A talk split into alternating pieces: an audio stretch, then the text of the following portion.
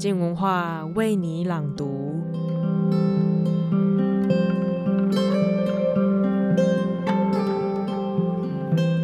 本周是徐政府的专栏，我们依然要跟着他的脚步，延续先前的西藏之旅，听他说某一场他在雪地里特地前往郊区城镇所观看的西藏戏。那是一出讲述唐朝文成公主跨越了整个中国超远距离的西藏联姻故事。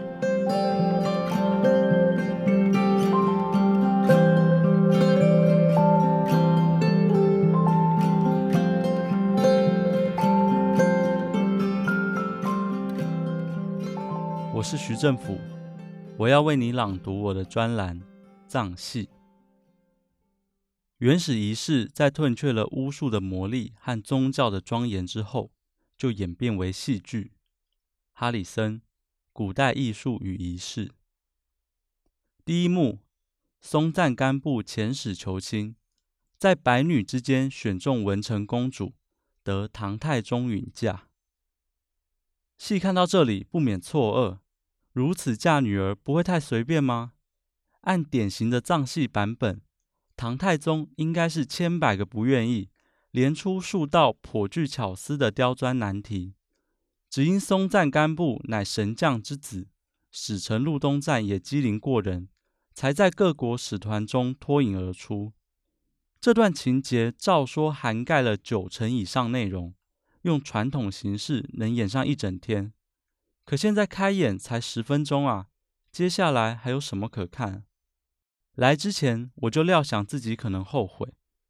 虽然这部文成公主大型实景剧近年成为拉萨最火热的旅游行程，到处贴有宣传海报和售票资讯，可向导并不认为这值得耗去我在拉萨的珍贵一晚。然而，基于对藏戏文化的兴趣，我还是执拗地买了门票。晚饭后，向导开车送我来到名为慈觉林的小村子，告诉我剧场位置后，便留在车上，双脚一抬，说要睡个觉，结束了再叫他。一般来说，拉萨城外即是荒凉旷野，但沿阶梯上坡时，我却置身于一条声光浮华的风情街，贩售精致纪念品的店铺漩涡一样把我吸走。这个建立不到十年的新颖园区，可以说是文成公主的衍生物。据说整个项目初期便投资了七点五亿人民币，配合政府大力宣传，旺季时旅客爆满。只这一出戏，一年门票收入就超过一亿人民币。几番纠缠，好不容易摆脱文创小物之要挟魅惑，到了阶梯尽头。一幢大型藏式建筑，头上有毛体字挂着“文成公主剧场”六个字。检过门票，另一边即是依傍着宝瓶山的开放式大舞台，一面是容纳四千人的观众席，其余三面朝旷野无限延伸。灯光打上山顶，星月同为道具。进行至大唐长安这一幕。数层楼高的巨大宫殿在滑轨上移动，侍卫宫女不下百人，服装都不含糊，精巧至极。进退场间，满城金光闪烁，像极了阅兵大典。第二幕，文成公主千里西行，故乡之情难割难舍。耐着性子看下去，倒也不会真的后悔，起码没有被骗的感觉。毕竟从音响。电子屏幕、喷雪机关，乃至一切硬体设备，都绝对是扎扎实实的巨资打造。送亲队伍一启程，有马匹奔驰，有羊群杂踏，烟尘弥漫间，经幡与佛塔在后头飘来晃去，又是一轮张艺谋式的盛大排场。那是就算你对内容毫不在意，见到声光之繁盛，都会觉得啊，不好意思。真是辛苦你们了的程度，纵使票价不菲，也觉得没有关系了。只是我不免起疑，这究竟还算不算藏戏？从温巴面具来看，自然属于卫藏方言系统的蓝面具流派，剧本也源于八大藏戏之一的贾萨白萨，可偏偏看起来就是天差地别。我后来找几位年长朋友聊天，才发现他们在情感上难以承认这类表演。或许就像台湾掌中戏影视化的过程中，许多被遗弃的野台观众那样，当遇到像我这样的年轻人，老戏迷们总会将记忆倒转至与我相仿的年纪，谈起心中真正的藏戏，仿佛试图挽回自己也曾有过的青春岁月。他们所谈的藏戏，是逢年过节时在广场搭起一顶大棚子，村民们席地围观的那种藏戏。彼时看戏是生活中少有的娱乐，有时戏班子下乡。只一出戏演上三天三夜，附近村子的人都会勤奋赶场，好像时间太坚硬、太漫长，非得大家一起努力消磨不可。在广场戏的年代，没有电子设备，伴奏以鼓鈸为主，演员必须有非常洪亮的嗓子。以前觉木龙藏戏团有位传奇大师，名叫米马强村。他在西藏乐论的基础上，又钻研古印度的七音品，对唱腔进行了大幅改革。其造诣之高，有这么一句俗谚：听到米马强村唱戏，什么好东西都忘了吃。据说他在室内高歌，房柱上的唐卡卷轴便颤动不已，窗玻璃轰隆欲碎。在户外唱戏时，方圆四五里都能听见他的声音。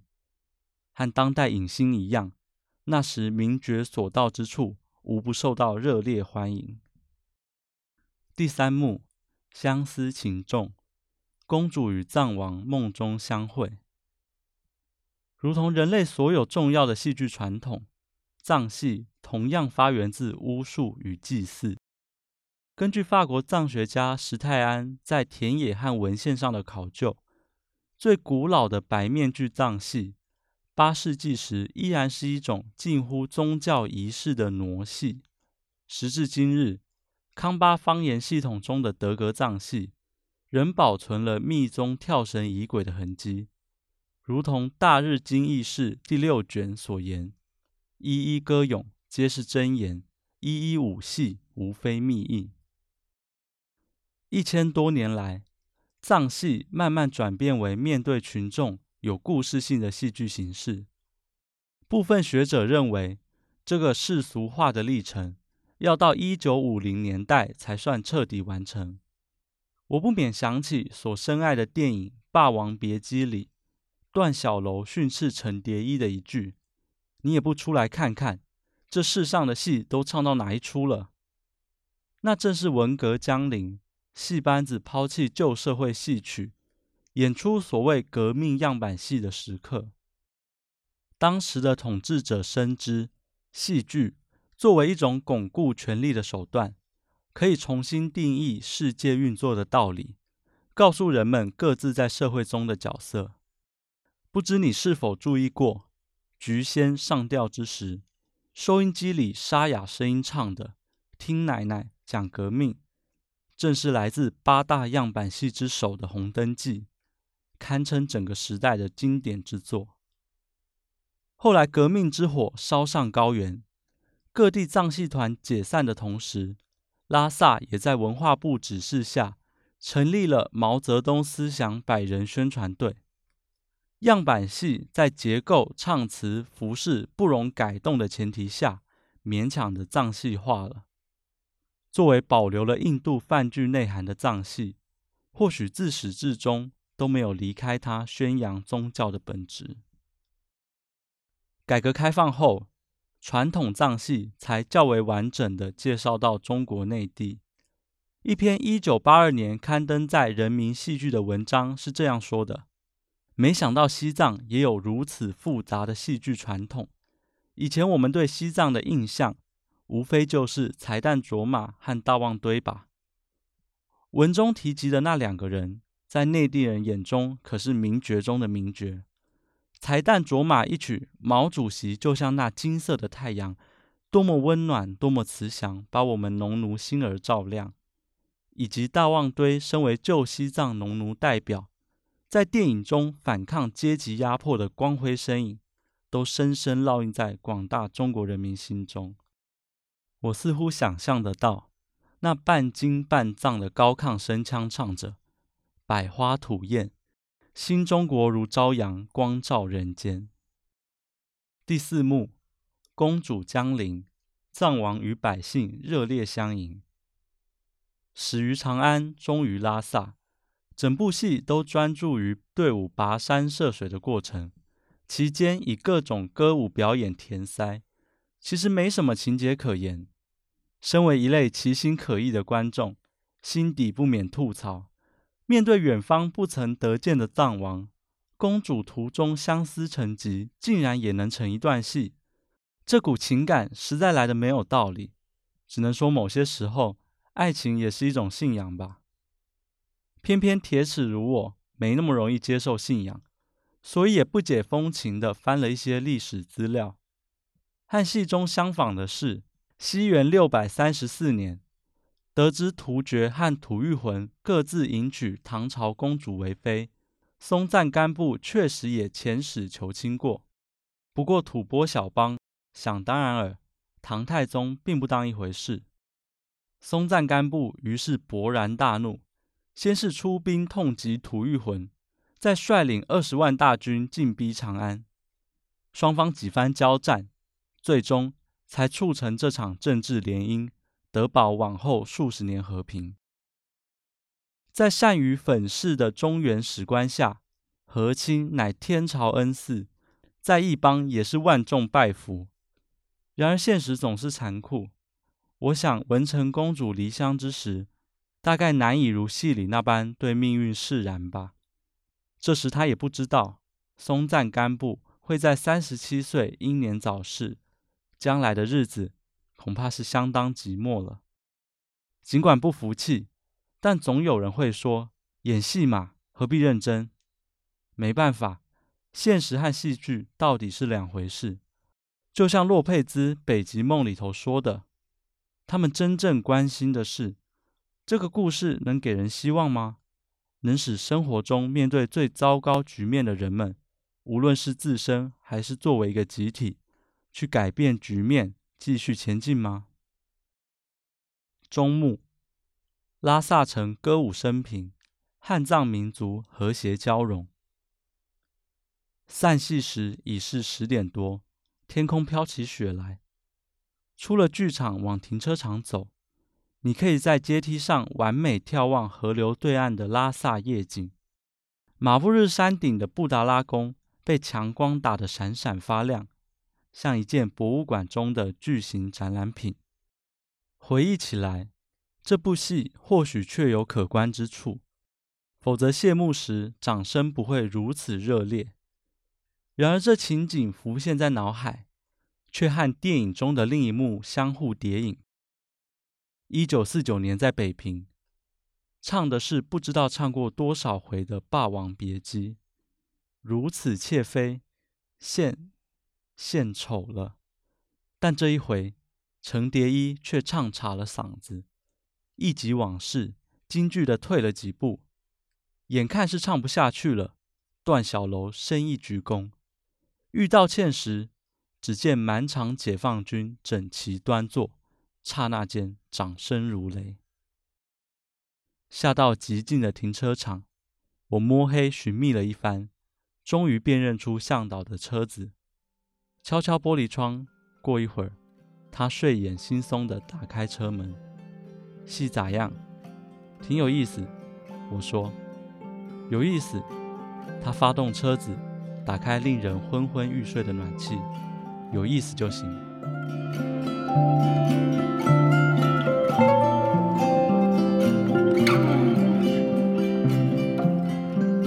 今天的专栏就到这里，明天是鲁豫家的书评时间，他即将分享《生子》这本书，听日本战后女性在婚姻与阶级制度中如何能一步步听见自己的声音。